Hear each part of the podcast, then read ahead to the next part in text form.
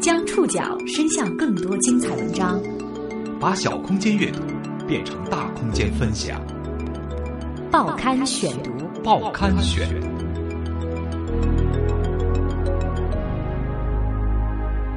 把小空间阅读变成大空间分享，欢迎各位收听今天的报刊选读，我是宋宇。今天为大家选读的文章综合了《新京报》、《新浪娱乐》、《新华时报》、《看天下》以及《南都娱乐周刊》的报道，我们一起来说说本山大叔的那些事儿。本山大叔接到全国政协开会的通知了，从二零一四年延续至今的这出戏又有了新的高潮。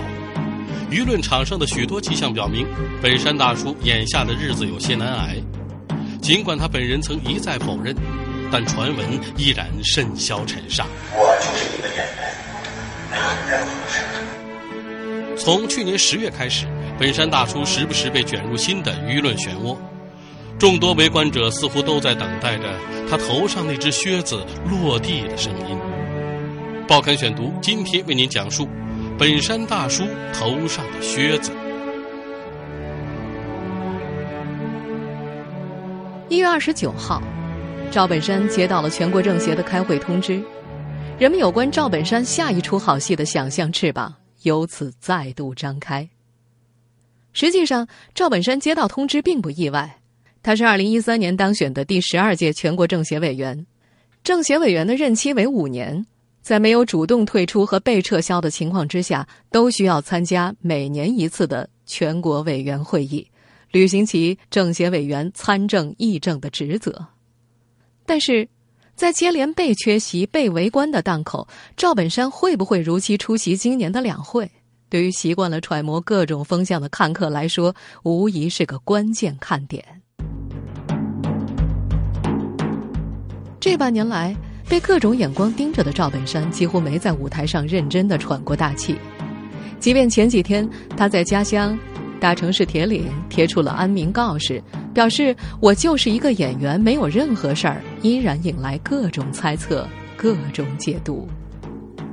甚至听说，赵本山接到政协会议通知之后，有网友还在推测，会不会到时候来个瓮中捉鳖呢？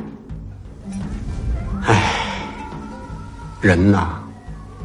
此一时彼一时啊，过什么河脱什么鞋，有多大屁股就穿多大裤衩。电影《一代宗师》里，丁连山的这句经典台词，此刻恰似留给饰演者赵本山的回响。今天的报刊选读，咱们就来聊聊本山大叔的那些事儿吧。关于赵本山要出事的传闻是从去年十月开始风行的，当时传闻的关键词叫做“没去开会”。去年十月十六号，江苏邳州教师李海年看到了习近平主持召开文艺工作座谈会的报道，研读名单的时候，他发现里面没有赵本山的名字。一篇名为《莫言参加了座谈会》。赵本山去哪儿的博客文章很快写了出来，并迅速在互联网上传播。微信平台上，这篇文章的标题被换成了“习总文艺座谈会上，赵本山缺席预示啥”，有将近九千个订阅号转载过这篇文章。一颗石子儿投入了湖中，涟漪开始扩散。人们通过微博、微信讨论着赵本山的时代是否已经结束了。华西都市报的记者杜恩湖与本山传媒集团总裁刘双平关系甚笃，他看到本山传媒的员工说公司通知要开会，学习贯彻习总书记讲话精神。杜恩湖第一时间赶到了沈阳，旁听了本山集团十月十九号夜里的会议。第二天，赵本山抵制低俗、坚持绿色二人转的报道，在华西都市报娱乐版左侧一个不起眼的边栏当中发布。门户网站在转载的时候，将这篇文章的标题改成了“赵本山带弟子连夜学习总书记谈话，激动兴奋”。捕风捉影的消息愈加流行，以致十月二十一号，赵本山身着范思哲二零一四年秋冬新款的炫目上衣，参加人民网在线访谈时表态“我听党的话”，都被解读为危机公关。我们来听听当时的新闻片段。至于我，我把我放的位置放的非常低。我觉得只要是国家需要，让我放在哪个位置，我会我会心里头特别高兴。因为这种给你一个称呼，或者说给你一个位置，你不去尊重，这是不是人干的事儿？十月二十一日下午，著名表演艺术家赵本山老师在接受采访时，畅谈他对习总书记在文艺工作座谈会上讲话的感受和体会。他表示，首先，作为国家的演员，我们必须把党装在心里；第二，要教育所有的人应该知道爱国。一个演员要是不知道热爱他的国家，就是不称职的演员。要是对你的民族没有感情，你就不会对艺术有感情，也不会对所有的人有感情。不过。无论赵本山和本山传媒如何回应，在网友的眼中，局面一天天变得微妙。十月二十二号，辽宁召开了全省学习习近平总书记文艺工作座谈会上的重要讲话精神座谈会，赵本山未列席。好事者把十月二十九号的铁岭文艺座谈会也算上，称赵本山接连缺席三级会议。辽宁省曲艺家协会的一位成员分析，省一级的座谈会，请或者不请赵本山都有理由。主要去参加的是宣传文化部门的负责人，没有第一线的演员或者艺术家之类参加的。不过赵本山他是辽宁省曲协副主席，如果要去的话，也是有名义的。当时辽宁省的座谈会还请了省内的文艺工作者代表，排在第一位的是花千芳。缺席三级文艺座谈会的新闻爆出后，各路传闻甚嚣尘上。这位曾经的人民艺术家在各色八卦中低到了尘埃里，任人践踏。一则二十吨黄金的谣言是这一事件娱乐化的另一个高潮。报刊选读继续播出：本山大叔头上靴子。二零一四年十二月二十七号。一则赵本山被抓，家中搜出二十吨黄金的谣言席卷了整个微博。说实话，那时候我也有些信了。二十吨黄金是怎么扯上赵本山的？幸好很快就有各方人士出来辟谣。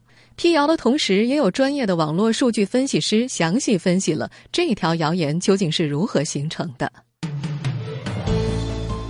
赵本山，二十吨黄金。是这条谣言的三个关键词，其中赵本山是核心。这位数据师首先在新浪微博的指数查询页面输入“赵本山”三个字，根据二十四小时的实时指数，发现在十五点、二十一点、二十二点、二十三点四个时间点上，数据有明显的变化。考虑到消息的持续传播，这条新闻如果产生于十五点，不可能之后还能如此平静。于是初步判断，二十一点是这条新闻的起源时间点。数据师之后就回到微博页面，搜索“二十吨加黄金再加赵本山”，检索出的第一条微博来自一个只有几百粉丝的草根，而且发出的时间是在二十三点零四分，显然不符合条件。之后，数据师去掉了赵本山，只搜“二十吨加黄金”。通过新浪微博的高级检索功能，这位数据师发现。在十二月二十七号晚上九点，有一条微博提到了二十吨和黄金，并且明确指出了消息的来源——老陈。老陈是新浪网的前总编辑，现在是小米公司的副总裁。老陈在二十一点二十八分发出的微博是这么说的：“四万斤黄金，那是二十吨呐。”在联系老陈的微博好友评论以及他后来的微博解释，基本上可以确定，老陈的这条微博就是这则有关赵本山传闻的最初源头。不过，老陈的那条微博和赵本山没有任何关系，只是老陈针对当时热映的影片《智取威虎山》的台词所发的评论。如此闲谈之语。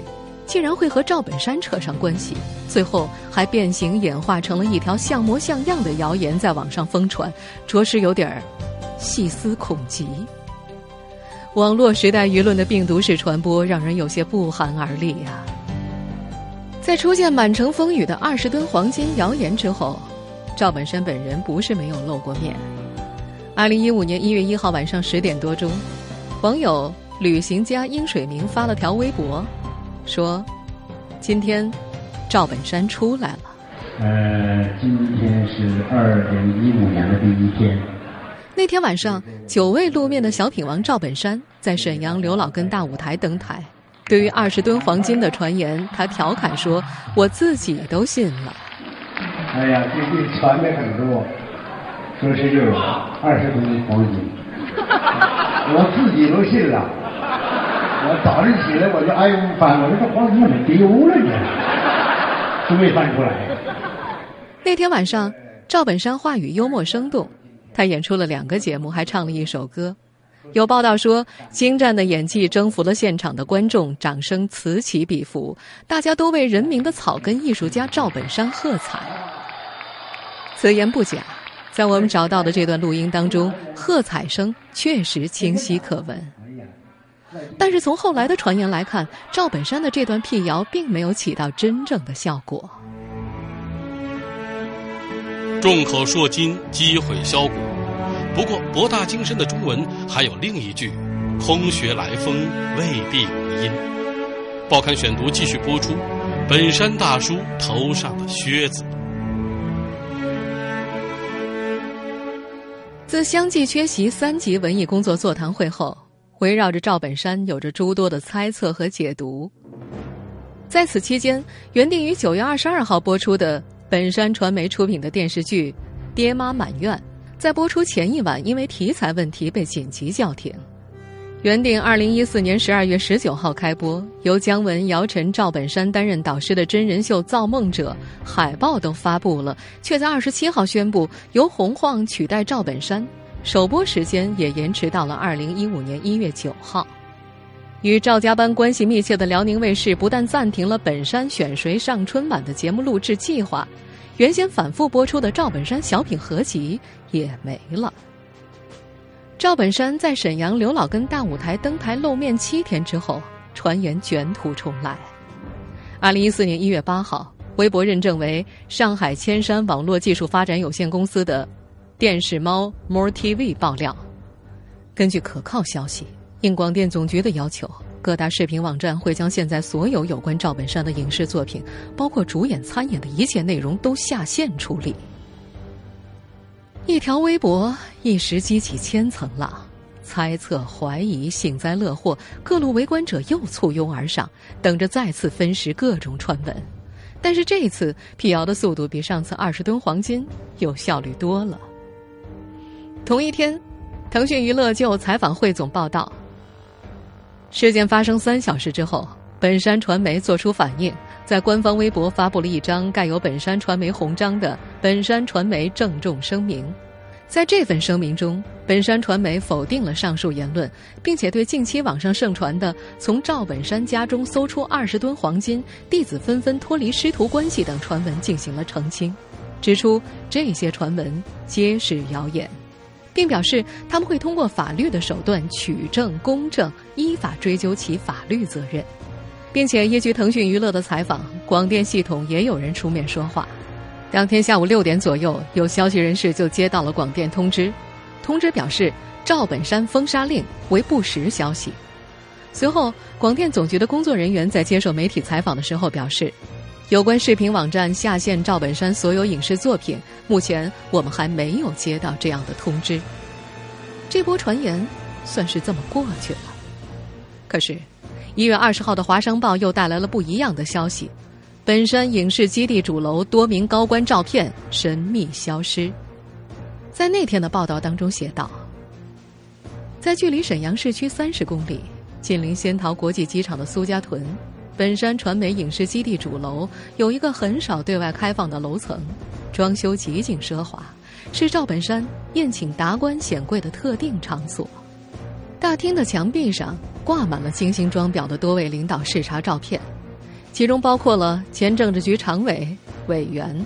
据当地媒体记者证实，其中曾经有一幅薄熙来怀抱赵本山双胞胎儿女妞妞、牛牛的大幅照片。在薄熙来案发后，这幅照片被撤了下来。多年来，在本山传媒的这座神秘楼层墙壁上，陆续消失的照片还包括周永康、王立军等多位官员的身影。而网上至今流传有赵本山师徒和时任重庆公安局局长王立军、北碚区区委书记雷正富等官员的合影。本山影视基地主楼的照片是什么时候消失的？华商报的这篇报道并没有言明，但是这已经足够门户网站借题发挥了。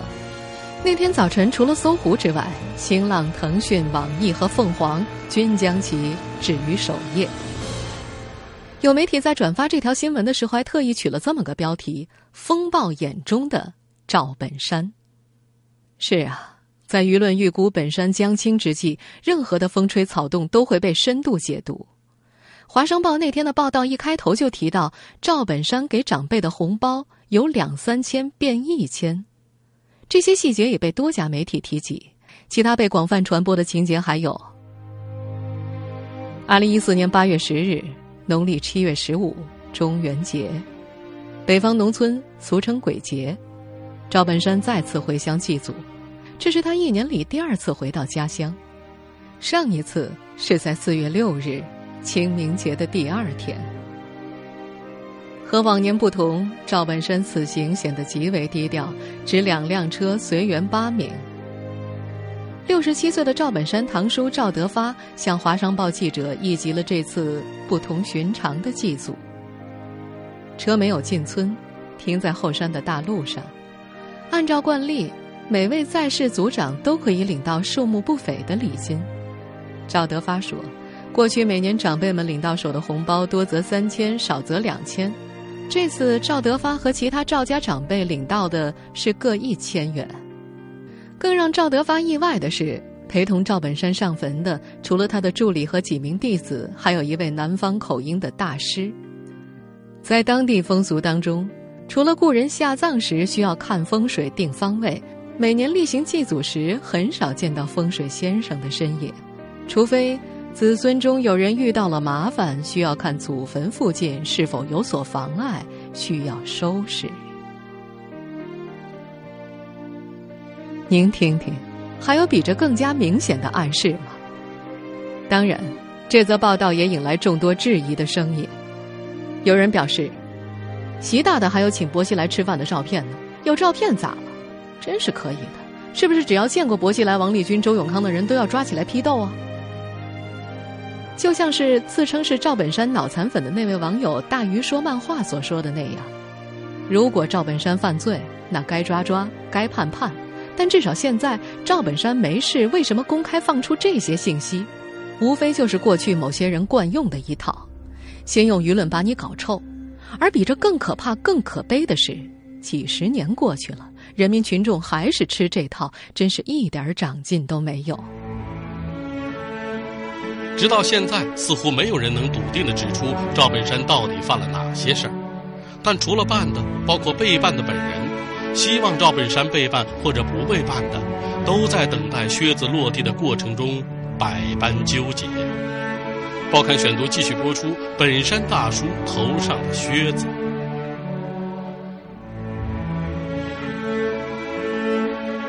这不，赵本山被再度推到风口浪尖之后，他一月十二号参加铁岭本山民族乐团迎新春。弘扬孝道音乐会的视频很快被多家门户网站迅速转载。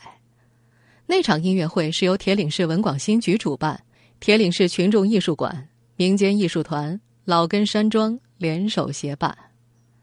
一直包裹着外界重重猜想的赵本山，在那次活动上现身亮相。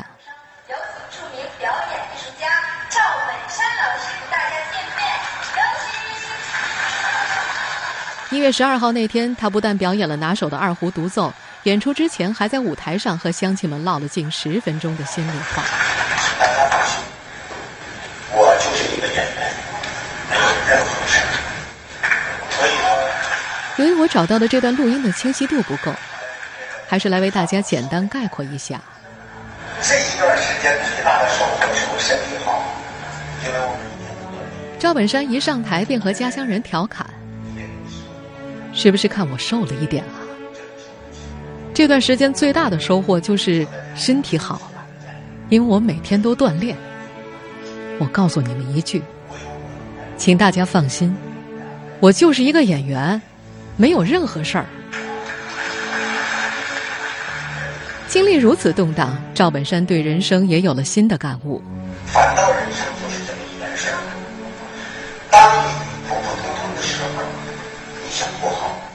人生啊，就是这么回事儿。当你普普通通的时候，你想过好；当你过好的时候，你又有更高的追求。当你站在高处的时候，你才反应过来，人生在低处是最幸福的。中国有句古语啊，“三穷三富过到老”，没有一个人会顺风顺水的走到尽头。身在风波当中，赵本山也没忘忧上一抹。别人跟你写点什么，说点什么，其实他也是在出气，你也在帮着他。别人啊，给你写点什么，说点什么，其实他也是在出气。你是在帮他忙，他骂你，他开心了，你这不就是对他做贡献了吗？说到这儿的时候，台下都是大家的笑声。铁岭的老百姓对于赵本山的热情，似乎并没有因为连日的负面新闻而有所降低。在这段视频录像当中，赵本山不到十分钟的讲话里，台下就响起了超过十次的掌声、叫好声和笑声。而当地政府和媒体的态度却发生了很大的改变。之前赵本山到铁岭，那场面相当壮观。一位工作人员说，市委领导们都要呼啦啦的跟着。但是一月十二号的那场活动，赵本山主动请领导参加，都很费劲儿。市委书记和市长都没有参加活动，出席的领导降格为文化部门的局长和副局长。态度一致的还有铁岭主要媒体对这次活动的报道。铁岭一位当地媒体人说。这如果按照以往，赵本山的名字出现在大标题里那是必须的，字体还得加黑加粗呢。而现在，文章的标题则变成了“我市举行迎新春弘扬孝道音乐会”，赵本山三个字淹没在了正文的茫茫字海里。一月二十九号，赵本山接到全国政协开会通知的新闻，又提起了。习惯揣摩各种风向，看客们的兴趣，各种猜测，各种解读，再度席卷。就像《新京报》的一篇评论当中所说的那样，一个严肃的法治话题能够被围观者演绎成娱乐八卦式的新闻，这是被卷在舆论漩涡当中的赵本山个人的不幸，也是法治社会的不幸。很多人现在进入了一个推论的怪圈，凡是说着说着怀疑的事儿，十之八九成真了。凡是被辟谣的事儿，大多兑现了。于是，许多对赵本山台上台下都不看好的，便巴不得他早早出事，一了百了。对于这种窥探的纠结，有网友模拟赵本山的心情，调侃说：“我想啊，赵老师的提案是，以后要办谁啊，利索点儿，这样玩太吓人了。”如今。似乎没有人能够笃定的指出赵本山到底犯了哪些事儿，但是所有人都在等待靴子落地的过程当中百般纠结。赵本山哪场会议有没有出席？哪场演出有没有上台？甚至赵本山的名字在哪条新闻标题当中有没有出现，都被放大成了某一种信号。实际上，本山大叔有没有事儿？有没有各种会议的邀请书说了不算？上不上春晚和各式舞台也说了不算，更不是看客们的个人好恶说了算的。唯一说了算的只有法律。如果法治是一只悬着的靴子，那么我们每个人头上都有一只。在赵本山参演的电影《一代宗师》的片尾，王家卫借着龚若梅之口说了这么一段话：所谓的大时代。不过就是一个选择，或去，或留。在戏外的大时代里，赵本山的去与留，不再由他的个人选择决定，也不由众看客们决定。每一个曾经的弄潮儿，都被裹缠在当今时代的洪流里，滚滚东逝，身不由己。